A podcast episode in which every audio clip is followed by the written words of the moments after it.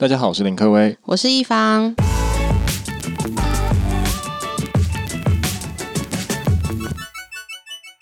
今天要来跟大家聊厨房到你的餐桌，餐饮的科技到底是怎么样的迭代，还有怎么样渗透你的生活。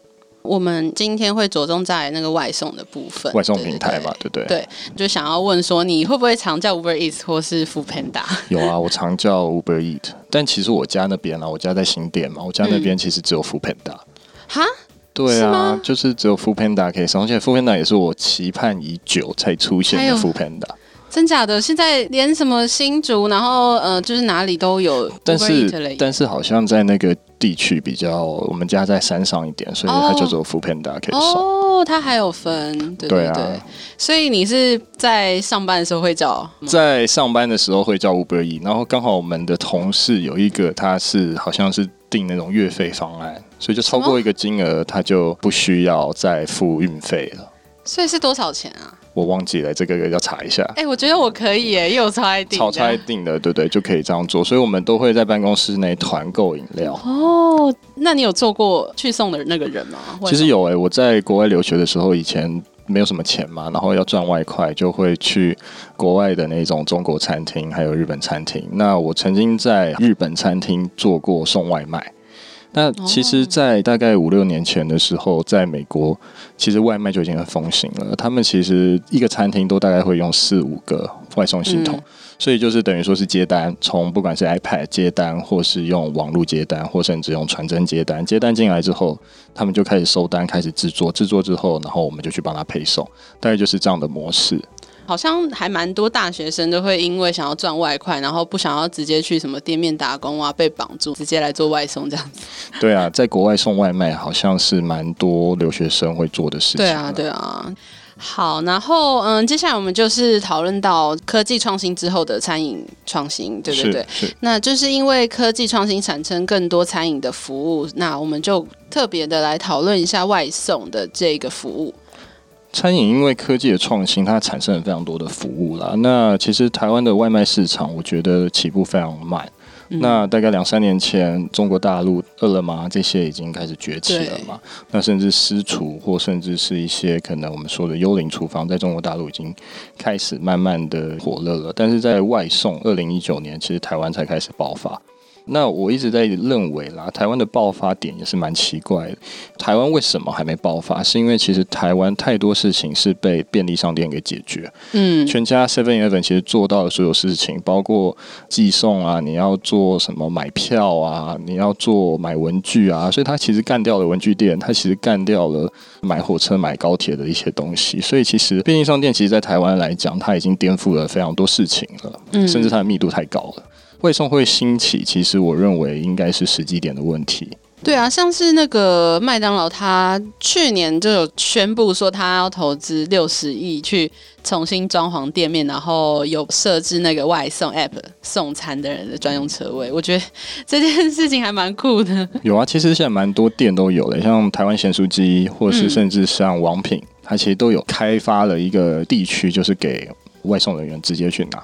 对啊，因为像是我前几天在一个什么甜点店外面看到有五六台那个 Foodpanda 在外面停车，然后我就想说这里是红线呢，这样是可以吗？可是网络上好像有一个图片也会说，就是北一女啊，嗯、其实外面以前都是妈妈爸爸帮她帮帮女儿收餐，对，现在就是 Foodpanda，已经开始慢慢在迭代，会变成好像都是外送去取代这些事情。啊、那我觉得其实懒人经济这是一个非常重要的，就是其实大家都开始懒了。然后今年又有疫情的关系，所以其实大家不敢出门。那什么东西会最好？就是外送。对啊，对啊。而且我之前有一个同事很好笑，就是。他以为她的同事，就是她以为外送的人是她的男朋友，然后她想说，嗯，怎么每天都会有一个男生还是不一样的，然后来帮她送午餐，真的假的？他就以为他是他男朋友，然后想说很奇怪，他他是没有看过她男朋友吗？没有，她根本不知道她有没有男朋友啊，然后她就以为就是这么幸福，然后去拿她的午餐，结果全部都是 Foodpanda 送的。哦，了解，所以她等于说 Foodpanda 变成她男朋友。对啊，我觉得她也是取代了什么男朋友或者什么妈妈还是什么女朋友的工作。谈完了这个外送平台化，然后我们就进到刚刚有提到的那个幽灵厨房的部分。什么是幽灵厨房啊？其实幽灵厨房就是没有实体店面，只有租下厨房来做运作，主要是以外送为主的营运模式。那我们称为 Ghost Restaurant 或是 Cloud Kitchen。它的特色就是低成本，然后风险低，适合如果说你没有任何可能很大的资金的人去做这样的事情。那幽影厨房其实你不需要拥有实体的餐厅的成本，你不需要有外场的服务员或是外场的硬体软体，你只要有厨房的设备，其实你会省去非常多的人事成本、水电费、装潢费用，也不需要在一个 fancy 非常好的一个地段，大幅降低了你的实体店的成本。因为像是外场的薪水啊，什么水电，我觉得应该是占那个餐饮业最大最大的一个部分吧。对啊，对啊。然后其实这个都省去的话，其实真的还蛮。轻的一个轻资产，对对对，对啊，最餐饮最重的一定还是我们所说的装潢还有人事。其实食材来讲，其实都还是偏低的。然后餐饮人事设备又非常重，又又拿不走。对啊，对啊，就真的很烦。你如果装了一个有抽油烟机或是一个什么厨电抽油系统，其实你放在那，其实你是带不走的。那我这边就有几个例子，像我有一个朋友在做饮料店，他在景美那边做饮料店。嗯，他其实前面就是在做饮料。然后后面其实有一个区域，他后来就来发展成幽灵厨房。嗯，他那时候就在 Foodpanda 做一个广东粥的外送，那、嗯、后来又衍生出来，他也有在做健身的那种轻食便当，健康便当是是，健康便当，对。嗯、所以，所以其实他等于说去活用了我们所说的这个厨房，然后去做不一样的 branding，在外送平台去做贩售。那当然，你还是要按照外送平台的规范来做厨房的登记。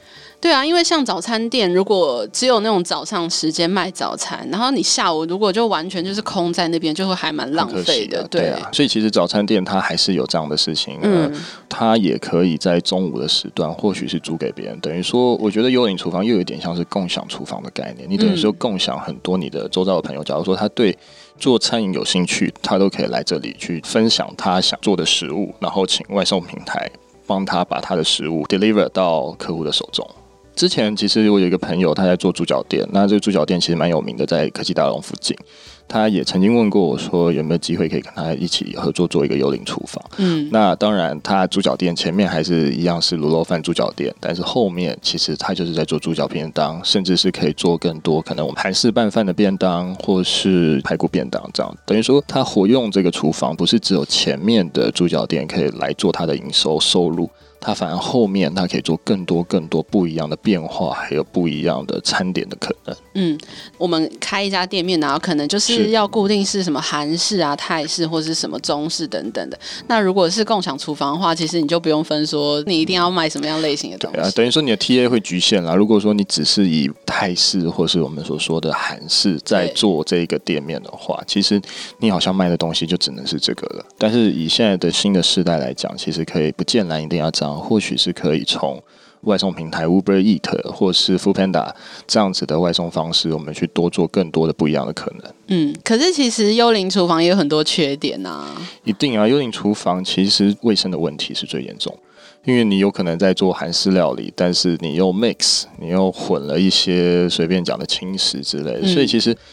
我觉得回过头来，第一个还是要看他的卫生习惯。所以其实我我相信 Uber 还有 Foodpanda，它其实都有一定的审核标准。但那个审核标准，其实我记得还是蛮严的。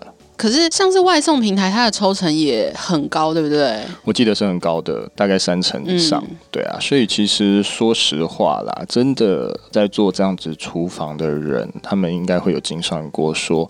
大概要做多少便当，或是要做多少东西，他才有办法去 cover 掉这个成本。那甚至他可能也精算过，说他比他实际去装潢做这些事情来的便宜。诶、欸，但是我常常在 Uber Eats 看到一些蛮特别的餐厅，诶，像我们办公室在疯狂抢购那个海苔饭卷。哦，海苔饭卷，对，就是我们大安区附近有一个。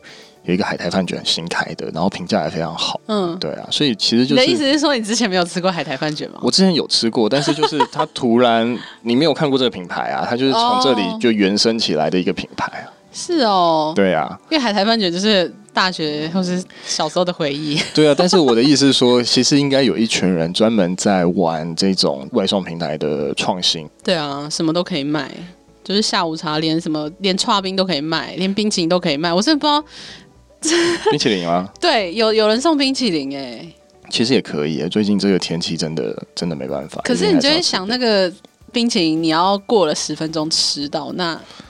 所以它的及时性还是很重要啊，啊所以还是要仰赖很多 Foodpanda 或是 Uber Eats 的机车的外送员。对对对，对而且其实我也会觉得说，里面东西太多，会不会你根本不知道选什么，或是你没有办法去筛选东西到底是好还是不好这样？其实我唯一看的其实是评价，哎，因为如果说他的评价不好的话，哦、老实说我也有一点手抖，我也不敢点。通常我们办公室在点，或者我自己在点。我都是看评价，然后大概还会刷一下，说它到底有什么东西。我觉得最终还是有时候在看价格，因为有时候奇怪的餐厅它会叠一些价格上去，嗯、这很不 OK。我觉得说，那我都付你外送费了，你没事叠那个价格到底要干嘛？我以前吃一个早餐好了，竟然要两百块，我想说哇，那早午餐吧？不是哎、欸，就一般的那种尾鱼什么什么，他就多送你一个蛋饼，然后薯条加上外送费就要两百块。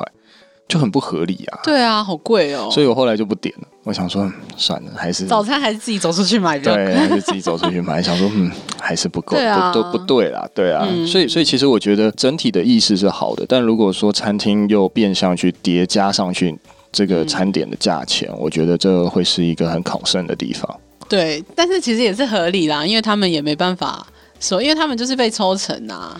对。哎、欸，但但是我有一个很纳闷的点哦、喔，嗯，最近大概两三个礼拜前有点过一家的咸酥鸡，就来的时候咸酥鸡的量非常少、欸，哎，我也看过评价，评价也有人说为什么这个量这么少，这这这到底是怎么样？所以我觉得有时候外送有点不好，就是他们其实你又看不到，你又对不到人。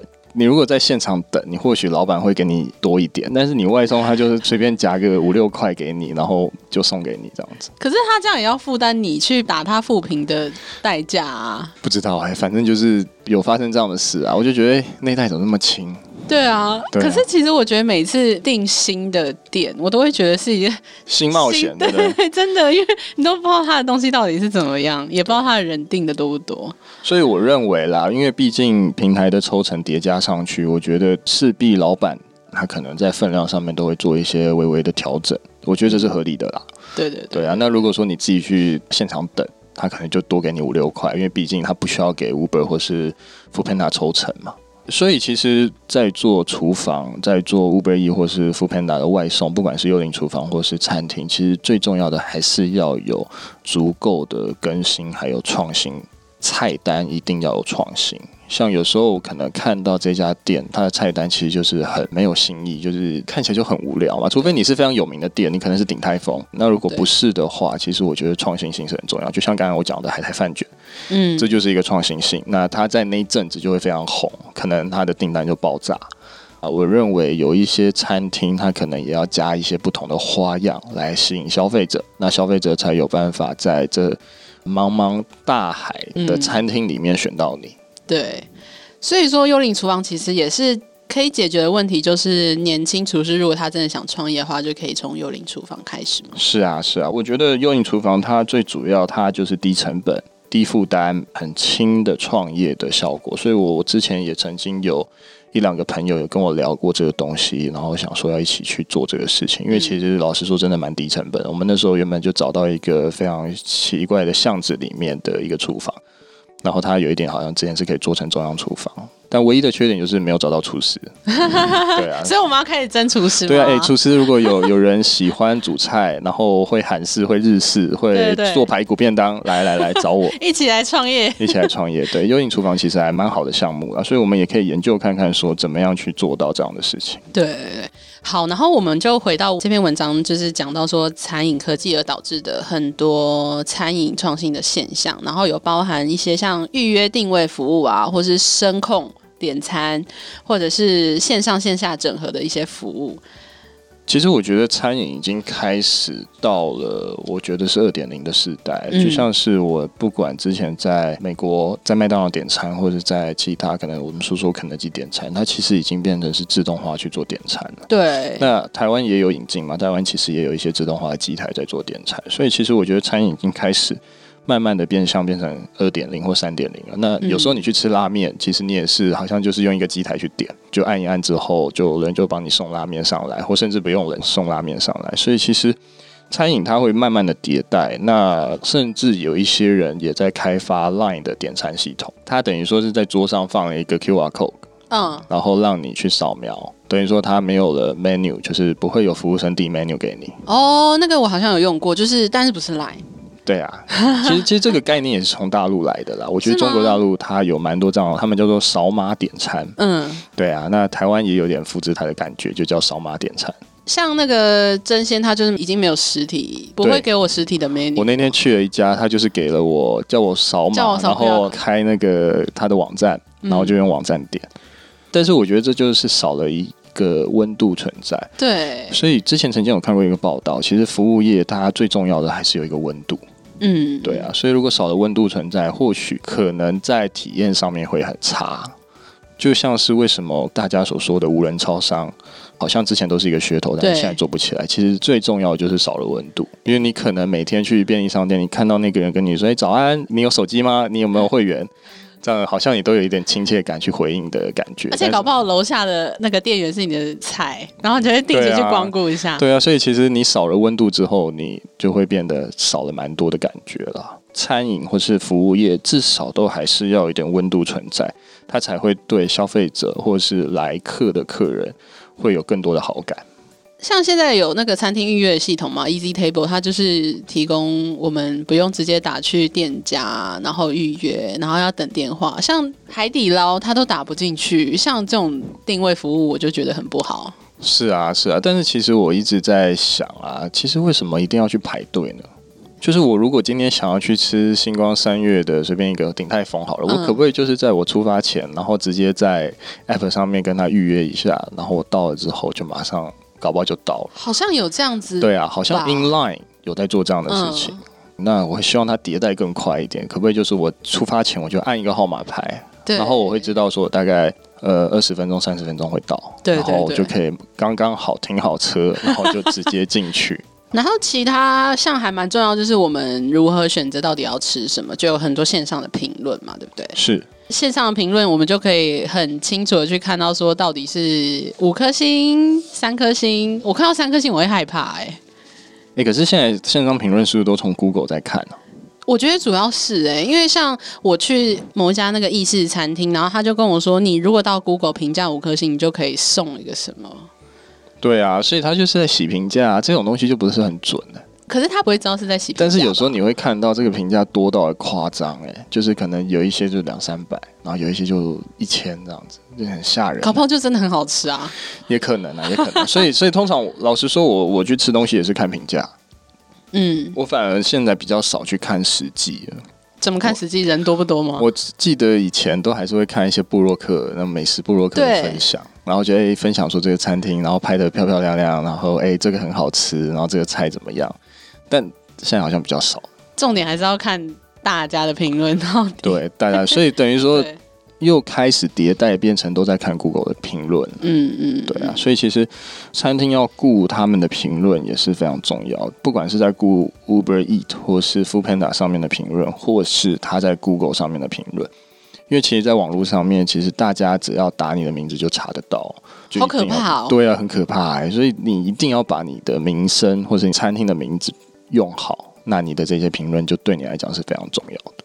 还有其他的创新，像是以现在行销方式越来越多样化，可以在很多社群媒体上曝光，或是很多的外送平台，或是很多的爱食记啊等等美食评论上面曝光，所以你的管道其实是可以接触到更多的客人的。